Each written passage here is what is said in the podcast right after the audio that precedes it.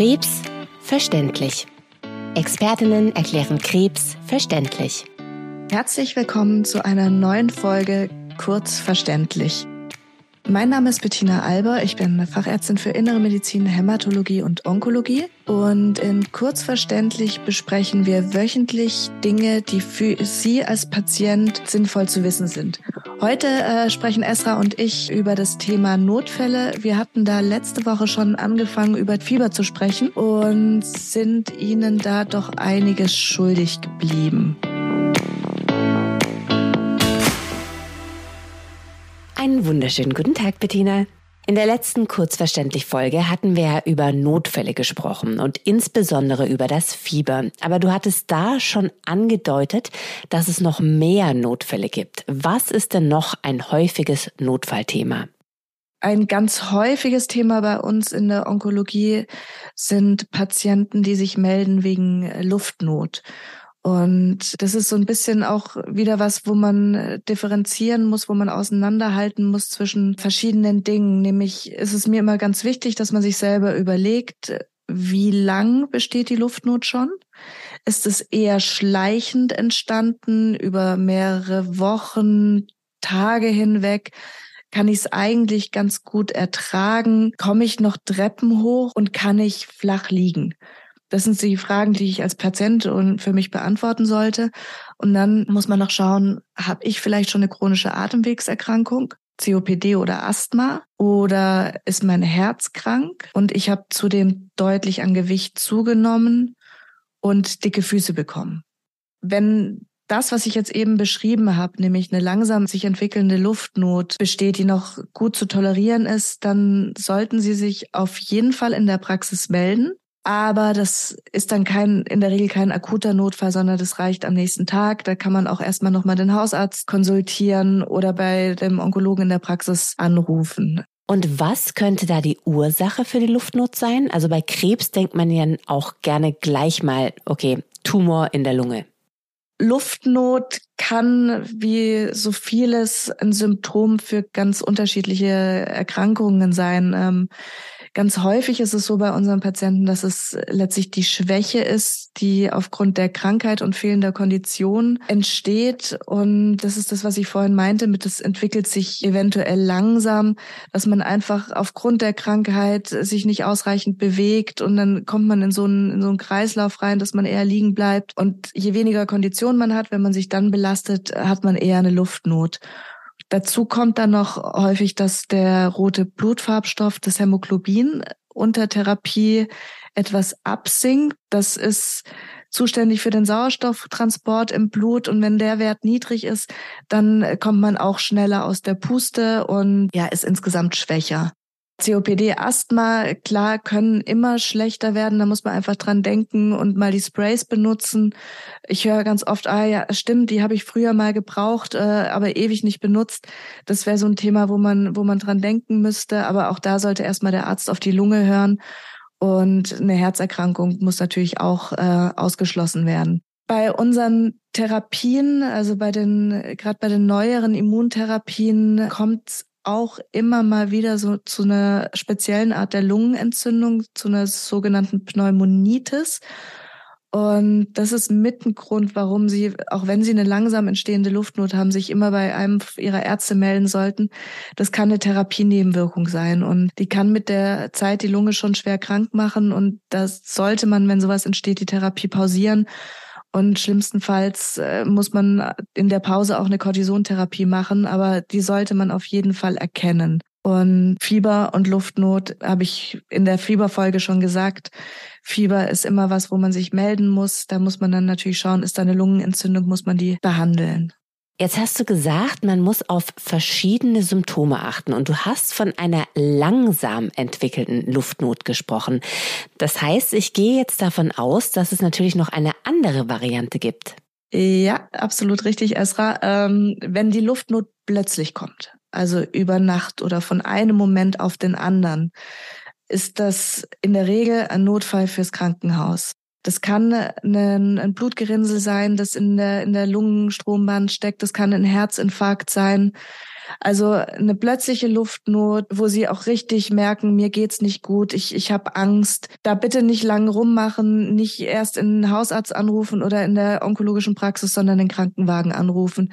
Da sollte man sehr, sehr schnell reagieren. Und da packe ich jetzt auch von eben nochmal das Fieber mit dazu. Also plötzliche Luft, Luftnot, Angst, unruhig, sie können nicht mehr liegen und oder sie haben Fieber. Dann bitte äh, Krankenwagen anrufen. Ja, okay, wieder ein bisschen kompliziert, aber irgendwie auch ein bisschen eingänglicher als das Fieber. Ja, es ist wie bei allem, wenn man weiß, was für Situationen auf einen zukommen können und wie man reagieren sollte in den verschiedenen Situationen, ist eigentlich alles recht leicht zu verstehen. Für dich ist es jetzt wie für unsere Patienten natürlich alles total neu. Aber vielleicht, wenn du dir selber die Folgen nochmal anhörst, dann weißt du auch, was gemeint ist und dann merkst du auch, wie unsere Patienten sicherlich mit der Zeit besser unterscheiden können, was was ist. Gut, also ich höre mir tatsächlich die ganzen Folgen nochmal in Ruhe an, um das alles sacken zu lassen. Also Bettina, wir haben ja jetzt über Fieber gesprochen, wir haben über Luftnot gesprochen. Was gibt's denn noch? Ja, ein, ein Notfall, der ehrlicherweise jetzt gar nicht so häufig vorkommt, aber doch wichtig ist und ähm, wenn er vorkommt, auch da muss man wissen, wie man reagiert und der wird auch manchmal so ein bisschen abgetan und äh, verdrängt von Patienten nämlich die äh, Blutungen. Und unsere Patienten haben ein oft erhöhtes Risiko von Blutungen, weil viele Tumorarten an sich bluten können. Dann nehmen viele, viele schon im Blutverdünner wegen anderen Erkrankungen. Und unsere Therapien machen die Thrombozyten, die Blutblättchen etwas niedriger. Und die Kombination äh, kann schon dafür sorgen, dass man eher mal eine Blutung hat. Meistens sind es leichte Blutungen, aber Sie sollten eine schwere Blutung erkennen können. Und letztlich sind da Anzeichen, wenn Sie Blut erbrechen, wenn Sie schwarzen Stuhlgang haben.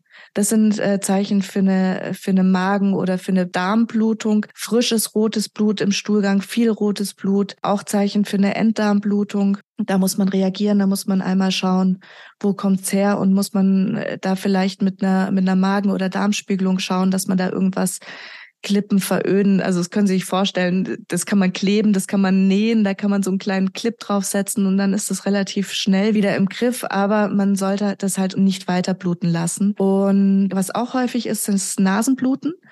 Das ist letztlich auch so ein bisschen erklärt, dass die ganzen Schleimhäute etwas trockener werden, äh, etwas poröser. Gerade im Winter haben wir damit häufiger zu tun. Und wenn man Pech hat, geht ein Gefäß auf und man, das geht von alleine nicht mehr zu. Da muss man dann auch, wenn es lang anhält, äh, zum Hals-Nasen-Ohrenarzt gehen, dass der das verödet. Ist was, was man natürlich vermeiden will, von einem Arzt zum anderen zu rennen, aber das kriegt man sonst nicht in den Griff. Und super selten, aber sau wichtig ist natürlich die Hirnblutung. Und da ist letztlich alles, was das Wesen verändert. Wenn ihn schwindelig ist, wenn ihn schlecht wird, wenn, wenn die Pupillen unterschiedlich aussehen, dann muss man daran denken, stärkste Kopfschmerzen, ganz, ganz wichtig, fast vergessen, stärkste Kopfschmerzen, ab ins Krankenhaus. Und sag mal, wird man bei der Hirnblutung nicht auch ohnmächtig? Mm, nee, nicht unbedingt. Klar kann man auch bei einer starken Hirnblutung ähm, oder wenn man die länger nicht erkennt, äh, wird man auch irgendwann äh, ohnmächtig. Aber das ist nicht, nicht das, das häufigste Symptom, muss ich jetzt sagen. Aber letztlich ist es sehr gut, dass du die Ohnmacht ansprichst, weil das ist wiederum eine der häufigeren Fragen, wenn, wenn ich angerufen werde auf der Notfallnummer, nämlich, äh, das sind da meistens Angehörige, die sagen, mein Papa, meine Mama äh, ist nicht richtig ansprechbar, ich krieg sie nicht richtig wach, ich, die ist viel zu schwach aufzustehen. Wenn, dann macht sie nur kurz die Augen auf oder steht auf und wird ohnmächtig. Und das äh, wird letztlich häufig immer so ein bisschen rausgezögert, ein paar Tage der Anruf. Aber das ist was, wo man schon auch reagieren sollte. Ist häufig, dass wenn ich dann näher nachfrage, kommt dann der Satz, weil ich dann sage, ja, kommen Sie schnell in die Praxis, dass wir mal gucken. Das ist auch viel zu schwach, um in die Praxis zu kommen. Und dieses viel zu schwach, um in die Praxis zu kommen, ist immer mein Stichwort, wo ich sage, wenn man zu schwach ist, zum Arzt zu gehen, dann ist man so krank, dass man zum Arzt muss. Und ja, eine häufige Ursache bei unseren Patienten für, für die Symptome, die ich gerade erzählt habe, sind, dass dann doch über mehrere Tage schon ein Durchfall war, dass schlecht gegessen, schlecht getrunken worden ist. Das muss man einmal, einmal abfragen. Dann haben wir auch, wie ich es jetzt schon ein paar Mal gesagt habe, klar, man muss schauen, Temperatur, ist da Fieber, ist der Blutdruck zu niedrig, ist der Puls zu hoch.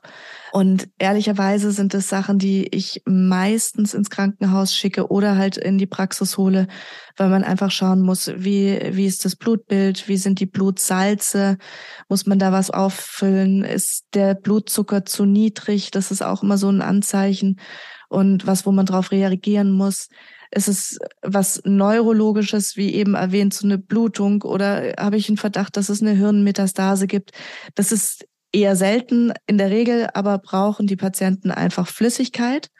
Und die Flüssigkeit kriegen sie in der Regel nicht zu Hause. Und je länger man zu Hause versucht, mit kleinen Tröpfchen das hinzukriegen, desto länger dauert es und desto schlechter wird's. Das heißt, schlecht zu erwecken, ist so müde und fertig, dass er, er oder sie nichts isst, nichts trinkt, in die Arztpraxis oder ins Krankenhaus. Da müssen Blutwerte gecheckt werden, da muss äh, in der Regel Flüssigkeit gegeben werden. Bettina, kann es sein, dass die Notfälle, über die wir jetzt im Moment sprechen, nicht unbedingt nur mit dem Krebs zusammenhängen müssen? Also, weil gerade das mit dem Flüssigkeitsmangel, das hört man ja auch immer mal wieder von älteren Menschen und auch von Kindern.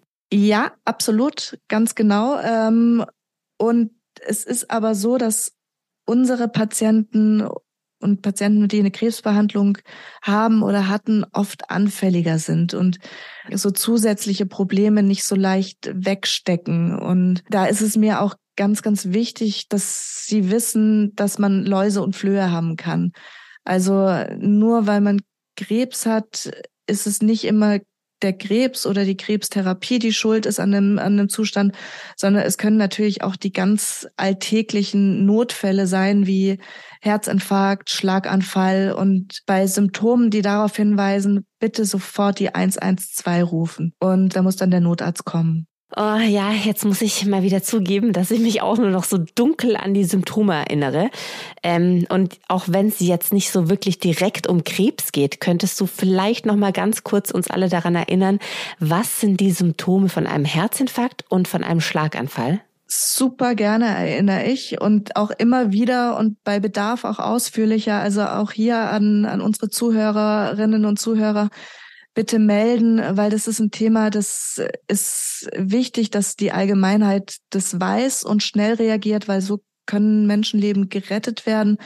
Ich kann auch nochmal, wenn gewünscht, äh, Reanimationen und so ein paar Sachen äh, erzählen oder wir, wir stellen es auf Insta ein. Aber das, das ist wichtig, dass sich das jeder nochmal zurück ins, ins Gedächtnis ruft. Und ich bin dir ganz dankbar, Esra, dass du, dass du jetzt gerade sagst, dass du da nicht so richtig firm drin bist. Also zur Erinnerung. Herzinfarkt, Druck auf der Brust oder Schmerz auf der Brust, der muss nicht ausstrahlen, der kann aber ausstrahlen in den Rücken, in die Arme, in den Kiefer. Oft zusammen mit Luftnot. Es muss aber nicht unbedingt Luftnot dazu kommen. Patienten sind oft blass, kaltschweißig und unruhig und haben Angst. Aber am häufigsten ist tatsächlich so dieser, dieser Druck auf der Brust. Und ähm, Schlaganfall ist auch ein Thema, wo es um Zeit geht. Und da gibt's für, für die Laien oder auch für uns, wenn wir, wenn wir nicht im Krankenhaus sind, für uns Ärzte, das Fast-Schema, das, das so automatisch gecheckt wird, nämlich Schauen Sie Ihrem Gegenüber ins Gesicht. Wenn möglich, lassen Sie ihn lachen und die Stirn runzeln. Wenn das nicht symmetrisch möglich ist, 112 rufen. Arme nach vorne heben lassen. Wenn ein Arm runterfällt oder nicht gehoben werden kann, Notarzt rufen. Schauen, kann mein Gegenüber normal sprechen oder kriegt er die Worte nicht raus, faselt er komisches Zeug. Auch dann bitte Notarzt rufen. Und das ganz, ganz schnell. Fast bedeutet Face wie Gesicht, Arms wie Arme, Speech wie die Sprache und Time wie schnell, schnell, schnell. Und da müssen Sie sich auch nicht schämen. Sie sind keine Maschine. Sie können nicht in den Menschen reingucken. Selbst wenn es dann im Zweifel keiner war, das muss gecheckt werden und da geht's um jede Sekunde. Perfekt zusammengefasst. Vielen lieben Dank, Bettina. Das war mal wieder super informativ. Danke.